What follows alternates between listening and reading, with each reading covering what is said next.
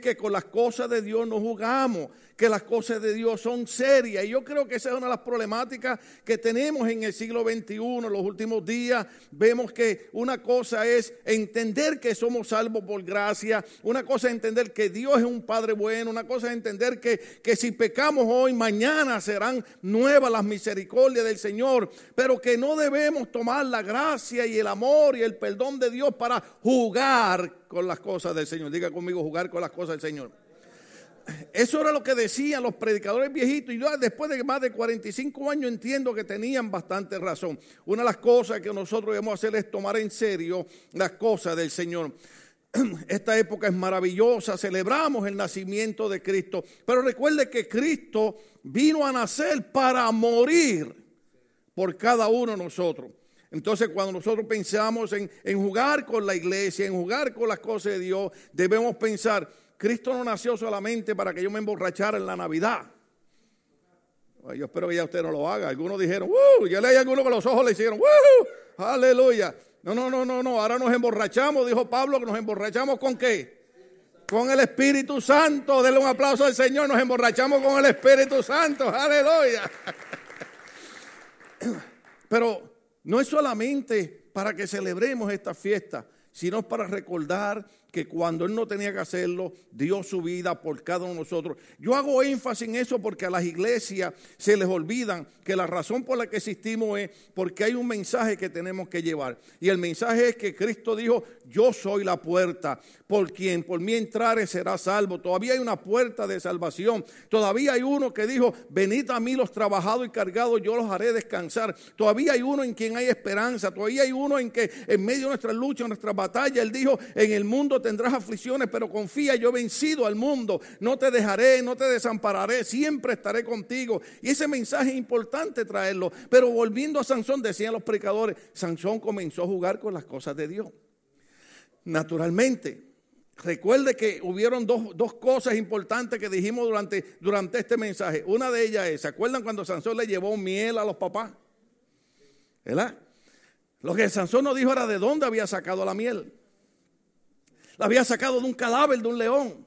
Y él como nazareno no podía tocar cadáver. En otras palabras, había pecado en contra del Señor. Por eso fue que no dijo nada. Naturalmente, nosotros cuando hacemos cosas malas, no, no, queremos hablar. Y la otra cosa es que dijimos es que Sansón se iba con los jóvenes a tomar. ¿Quién se acuerda? El fruto de la vid, ¿qué es? Dice, como acostumbraban a hacer los jóvenes. Y descubrimos una enseñanza bien importante. La enseñanza era esta. No queremos ser fanáticos religiosos, no queremos ser extremistas, pero queremos obedecer a Dios. Hay una razón por la cual Dios dice, no se debe hacer esto. Nosotros le buscamos cinco patas al gato y tratamos de justificar por qué lo podemos hacer. Déjeme decirle algo, cuando Dios dice no lo haga, no lo hagamos. Él sabe por qué no se debe de hacer. Sin embargo, encontramos que varias veces Él violó eh, los mandamientos que Dios le había dado. Hay una enseñanza poderosa. La enseñanza es esta. No importa cuántas veces nosotros hagamos las cosas erróneamente, Dios siempre cumplirá el propósito con el cual nos ha marcado. El salmista David decía, Jehová cumplirá su propósito en mí. Diga conmigo esa palabra, Jehová cumplirá su propósito en mí. Lo único que lo que pasa es que cuando nosotros hacemos las cosas como nosotros queremos y no como Dios manda, atrasamos el plan de Dios. No lo eliminamos. No lo borramos, pero lo atrasamos. Y entonces traemos ciertas consecuencias sobre nuestras vidas que después nos arrepentimos. Déjeme, yo no acostumbro a decirle a nadie que levante la mano, pero a veces hay gente valiente. ¿Alguna vez usted se ha arrepentido de haber hecho algo que dijo no debía haberlo hecho? Y por eso es que estamos aprendiendo de este hombre, porque este hombre nos está enseñando una lección muy poderosa. Entonces ahora lo encontramos prisionero de los filisteos. ¡Qué vergüenza! Prisionero de sus enemigos. Ahora recuerden que cuando el ángel le habla a sus padres, le dice, ese niño va a ser el que va a libertar al pueblo de la mano de los filisteos. Su ministerio, su llamado era libertar a su pueblo de los filisteos. Y sin embargo ahora está esclavo preso de los filisteos. y para colmo, le habían arrancado los ojos. Estaba ciego. Hay una enseñanza ahí poderosa. Yo sé que esto suena a fanatismo porque eh, eh, eh, yo hablaba con los líderes, le digo, varón, ¿qué hacemos? ¿Modernizamos la iglesia o qué onda?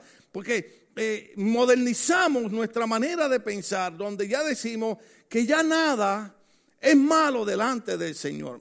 Entonces, es triste que hombres y mujeres como nosotros que hemos sido rescatados del filisteo, usted se quiere decir eso del pecado, hombres y mujeres que hemos salido de aquellas cosas que, que nos esclavizaban, ahora volvamos a ser esclavos de aquello que una vez tormentó nuestra vida. La Biblia nos enseña otra vez así. La Biblia, Pablo decía, no podemos volver a ser esclavos de aquellas cosas de las cuales Dios nos libertó. Yo sé que la tentación es maravillosa, ¿cuántos lo sabían?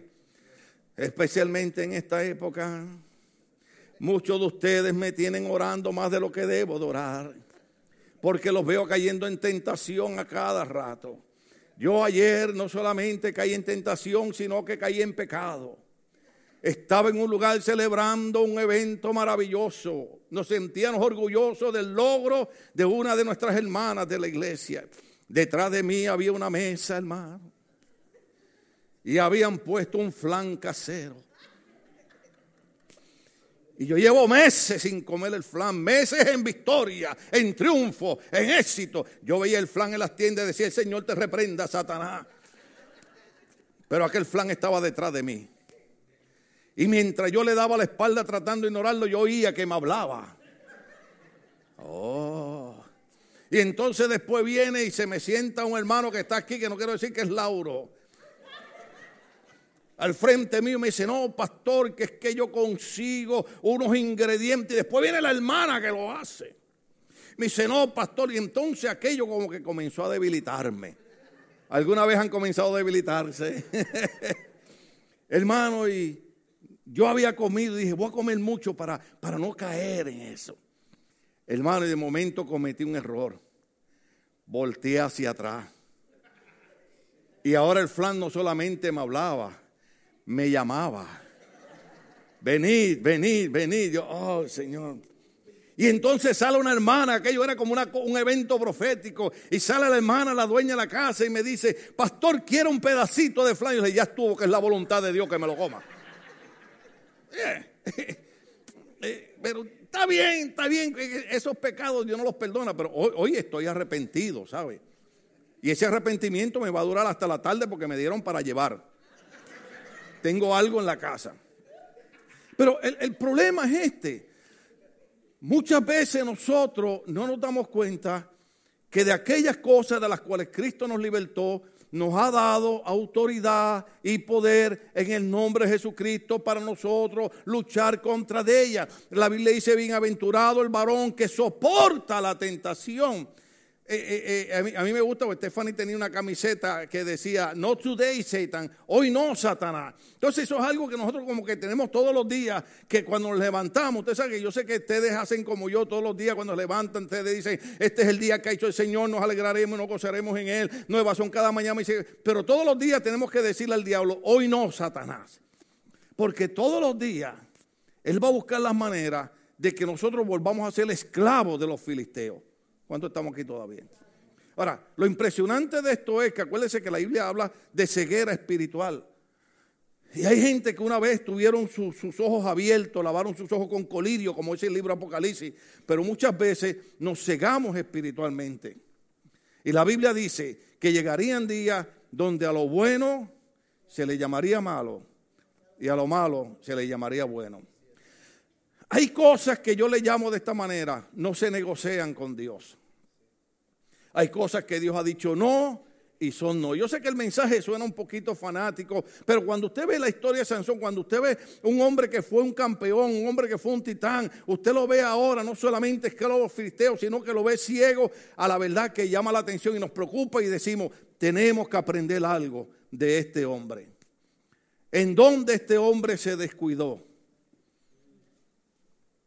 Usted sabe, la Biblia dice, eh, y las mujeres pueden explicar mejor de esto que yo, de aquellas diez vírgenes, ¿se acuerdan? Las vírgenes, que a cinco le llaman sabias, esas son las de esta iglesia, aleluya. Y las otras eran insensata, el fatua, ¿se acuerdan? Ahora, ¿cuál fue el problema de las cinco e, e, insensatas?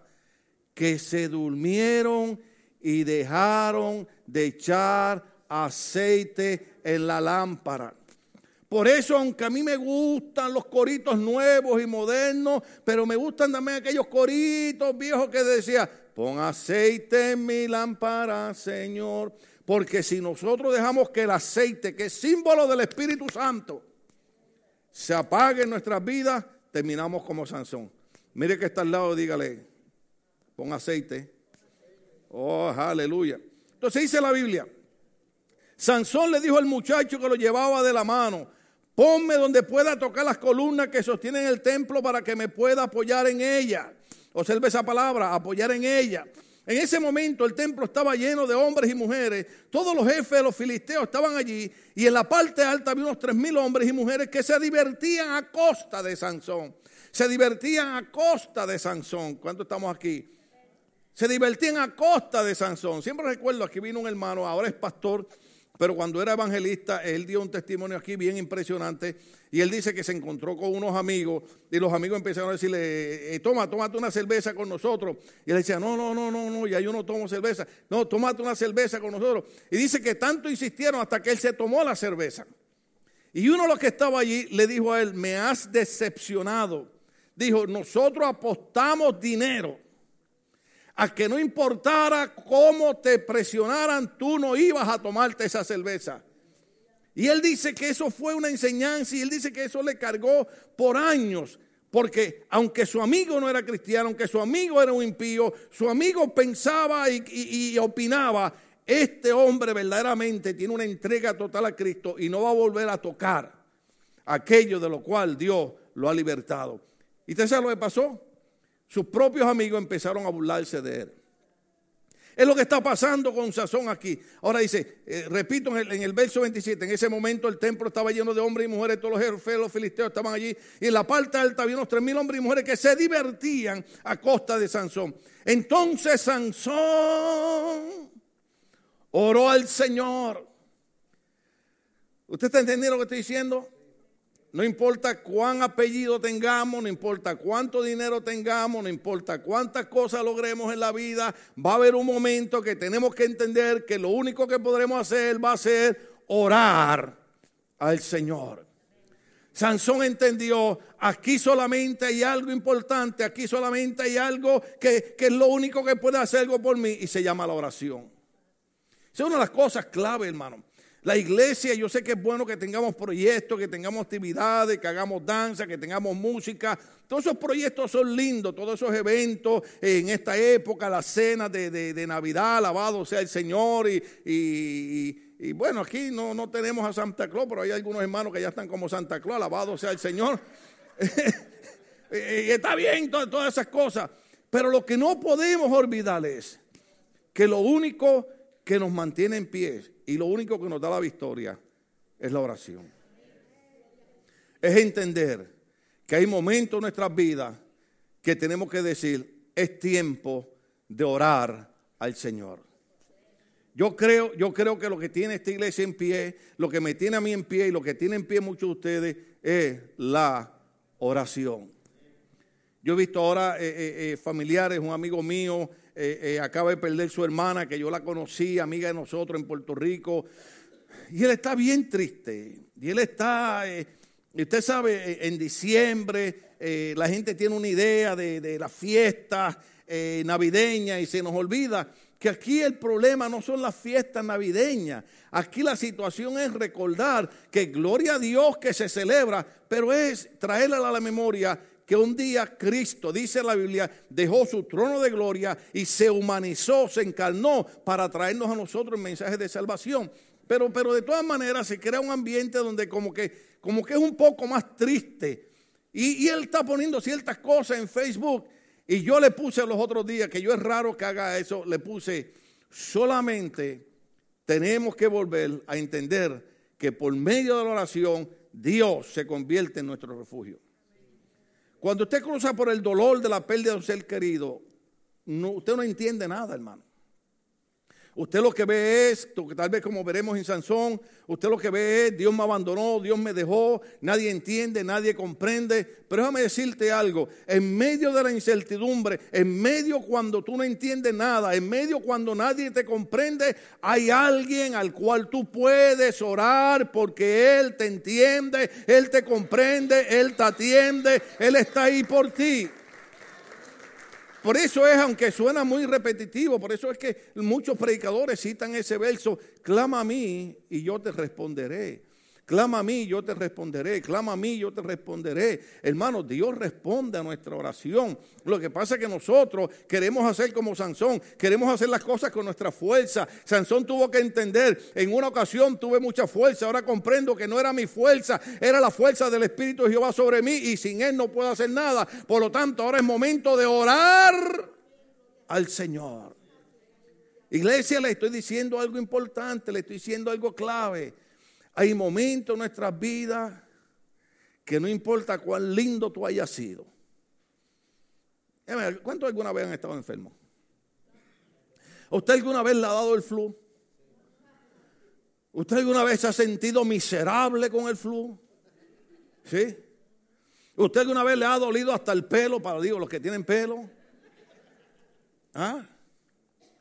Y no, y no que usted llegaba a la iglesia bien peinado y bien vestido, y las hermanas bien maquilladas que creen que de sabe, alabado sea el Señor. Y cuando le da el flu, no le huelen ni las azucenas. Visite a alguien que tenga el flu. Bueno, no, no lo visite, véalo de lejos. Usted ve, hermano, no quiere ponerse ni, ni sandalia ni chancleta.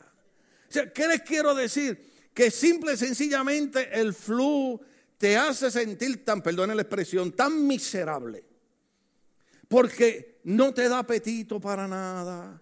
Eh, una, una, cosa increíble. Entonces, ¿qué ocurre? Lo que les quiero decir es esto, que simple y sencillamente cuando usted tiene el flu, ay Dios mío, ay Señor, toca mi cuerpo, sáname. Eso, eso es yo eh, eh, eh, porque los hombres somos los que somos así. Alguien le dijo a un esposo viejo chillón, ¿sabes? Porque, porque las mujeres se enferman, hermano, y ellas siguen para adelante. Los hombres se enferman y se acabó el mundo. Sí, lo repito, lo repito. Las mujeres se enferman y ahí siguen para adelante. Los hombres se enferman, se acabó el mundo. ¿Ah?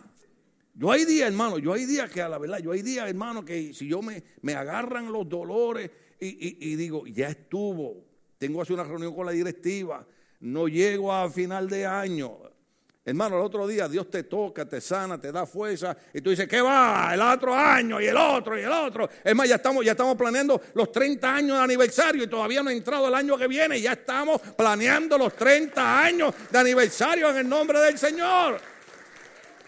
Pero hay un momento en nuestras vidas que tendremos que hacer como Sansón. Oiga esto bien. El secreto es este. Sansón oró, clamó a Dios.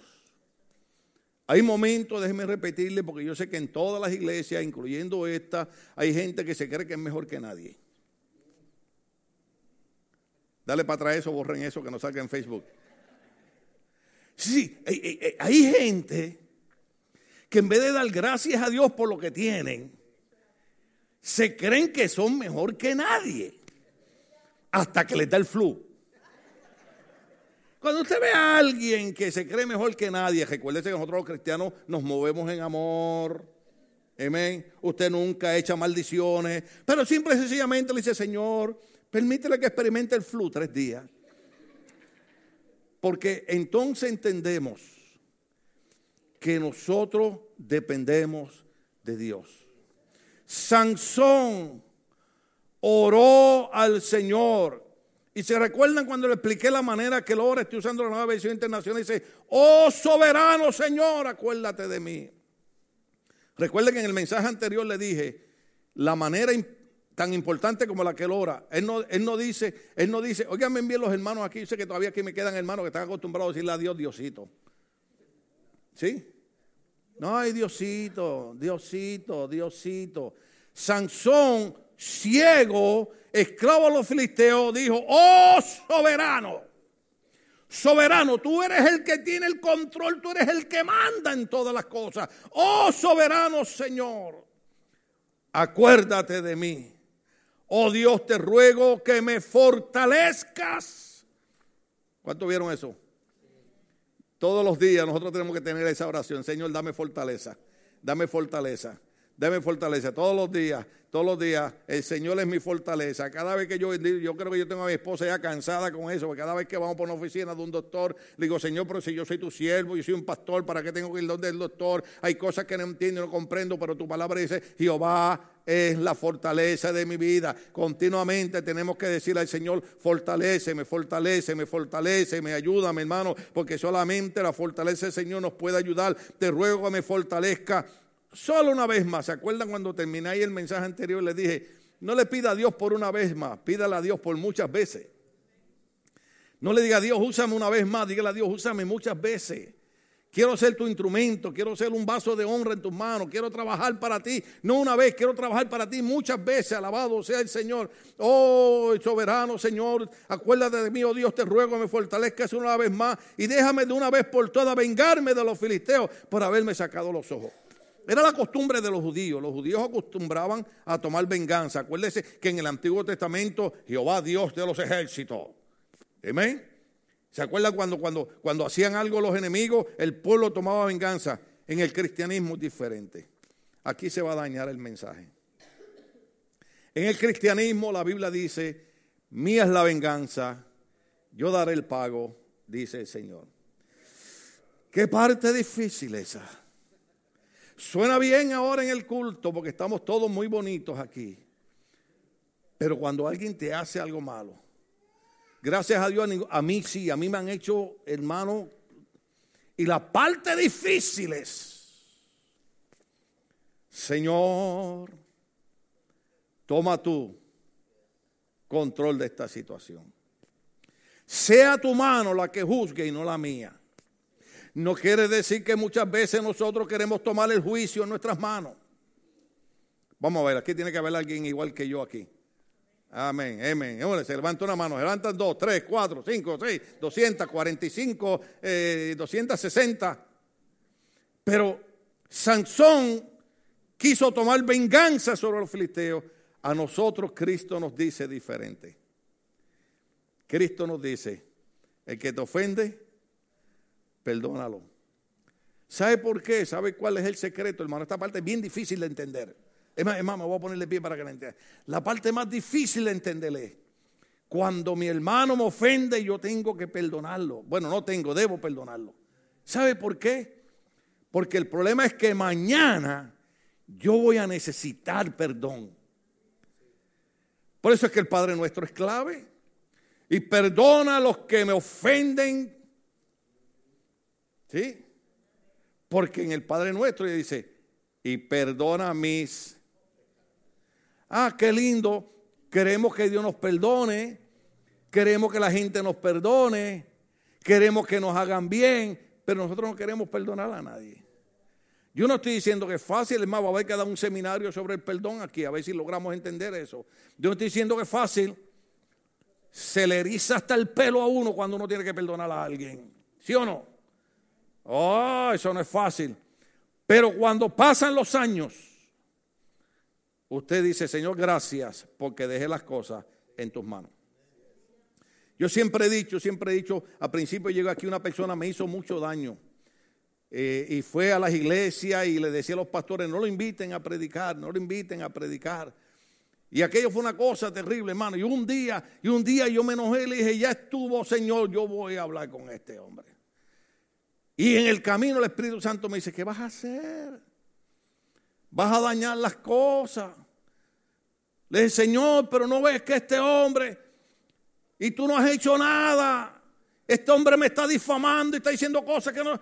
Y, el Espíritu Santo habló a mi corazón y me dijo, ¿te has dado cuenta cómo te he bendecido? Yo, ¿cómo? ¿Te has dado cuenta que llegaste aquí a dormir en un garaje? ¿Te has dado cuenta que llegaste aquí nadie te conocía? ¿Te has dado cuenta que te he dado una casa, te he dado familia, te he dado una iglesia, te he dado trabajo, te he bendecido? Dice, tú quieres mayor venganza que ver a un hombre que lo que quiere es verte fracasado y cada vez que te mira te ve en victoria, te ve bendecido. Esa ha sido la justicia de Dios. Muchas veces nosotros queremos hacer las cosas en nuestras manos y lo dañamos. Deja que sea Dios. Deja que sea Dios, deja que sea Dios. Estoy hablándole a alguien aquí por el Espíritu. Deja que sea Dios, deja que sea Dios el que se haga cargo del problema. Bendito sea el Señor. Porque Dios sabe hacer las cosas. Nosotros las dañamos. Dios sabe hacer las cosas. Por eso yo doy gracias a Dios que aunque hay gente que la verdaderamente yo hubiera querido hacerle diez mil cosas, pero me alegro de no haberle hecho nada, porque ahora cuando lo oro al Señor puedo decir, Señor, bendice mi alma y el Señor me bendice. Porque no crea, no crea que no hay gente que donde te ven los pies te quieren ver la cabeza. Pero ¿sabe lo que dice Dios? Oiga bien, la promesa, el libro de Deuteronomio, dice Dios, te he puesto por cabeza y no por cola. Así que cada vez que alguien te quiera ver en la cabeza donde están los pies, dile, te equivocaste de cliente. Porque Dios ha prometido y Dios ha dicho que Él me ha puesto por cabeza y no por cola. El proceso no es fácil. El proceso a veces no se entiende, pero al final del camino agradecemos a Dios de haber dejado las cosas en las manos del Señor. Sansón dijo, yo quiero vengarme de los filisteos. Comprendemos a Sansón, pero nosotros tenemos que entender el otro concepto. El otro concepto es, deja que sea Dios el que se haga cargo de la situación. Mm. Es así, Luego Sansón palpó las dos columnas centrales que sostenían el templo y se apoyó contra de ellas. Esa parte es importante. Él comenzó a palpar, a tocar las columnas centrales que sostenían el templo y se apoyó contra ellas. La mano derecha sobre una y la izquierda sobre otra. Esto es impresionante. ¿No le da a usted inquietud por ver que cuando Sansón le pide al muchacho, llévame a donde están las columnas centrales del templo, arriba hay más de tres mil personas? La Biblia dice, lo vamos a leer, que Sansón en ese día mató más gente que la que había matado en toda su vida. ¿No es sorprendente que las columnas, el arquitecto que había hecho los planos, las medidas que había dado, oh aleluya, habían sido exactamente las medidas que iban a alcanzar los brazos de Sansón para tumbar las columnas. Déjame decirte algo, oh aleluya. Desde antes de nosotros nacer, ya Dios había mandado a alguien a crear unas columnas de acuerdo a las medidas de cada uno de nosotros para que nosotros fuésemos bendecidos. Desde antes que tú estuvieras en el vientre de tu madre, ya Dios te había escogido para que tú fueras el que ibas a vencer. Y esa situación y ese problema y esos filisteos, Dios puso las columnas a la medida de tus manos para que tú pudieras destruir esas columnas. Sea el nombre de Dios glorificado. Eso es bien importante verlo, porque no hay casualidad en eso. Desde antes de Sansón nacer, ya Dios había dicho, esas columnas tienen que tener esta separación, porque hasta ahí es donde van a llegar los brazos de mi hijo Sansón. Y hay una palabra de Dios para nosotros. Esas columnas que hoy han sido tropiezos para nosotros. Esas columnas que hoy han estado interrumpiendo nuestras vidas.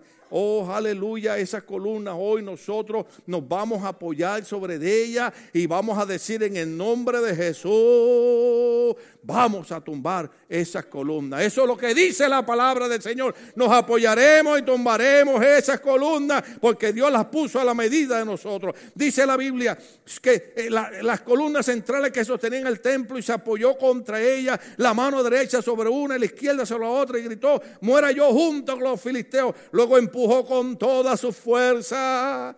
Luego empujó con toda su fuerza. Luego empujó con toda su fuerza. ¿Sabe lo que quiere decir? Que la Biblia dice que la fe sin obra es muerta. La fe sin obra es muerta. Él oró al Señor, pero dijo, voy a empujar esta columna. Quiere decir que nosotros para poder convertirnos en vencedores y triunfadores tenemos que accionar.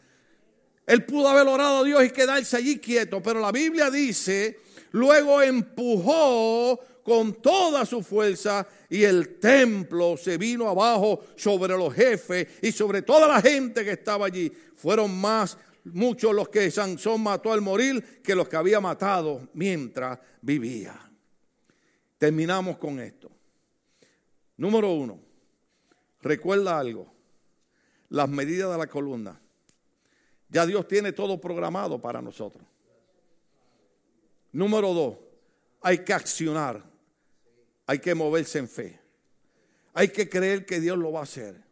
Tenemos que seguir hacia adelante. Yo sé que hay problemas, yo sé que hay lucha, yo sé que hay batalla, pero tenemos que seguir hacia adelante y tenemos que creer que Dios va a hacer algo maravilloso en nuestras vidas. Sansón lo creyó y Sansón accionó en fe. Sansón empujó las columnas. Terminamos con este verso. Ay, qué pena. A mí no me hubiera estado terminar, pero verso 31. Sansón tenía familia. Sus hermanos y toda la familia de su padre descendieron para recogerlo. Lo llevaron de regreso y lo, sepultaron entre Sora y Estaol. ¿Sabe dónde es eso? Donde él comenzó su ministerio. En la tumba de su padre Manoa. Y esto es lo impresionante de Dios. Al principio hablamos de la gracia de Dios, hablamos del perdón de Dios, hablamos de hacer las cosas en orden, hablamos de no jugar con Dios, pero estas son las cosas maravillosas de Dios. Sansón había fallado, Sansón había jugado. Pero sin embargo, cuando Sansón se para entre aquellas columnas y ora el Señor, el mismo Espíritu de Jehová que lo había bendecido sobre su ministerio, viene sobre de él y le da la fuerza para tumbar las columnas. Pero esto es lo maravilloso.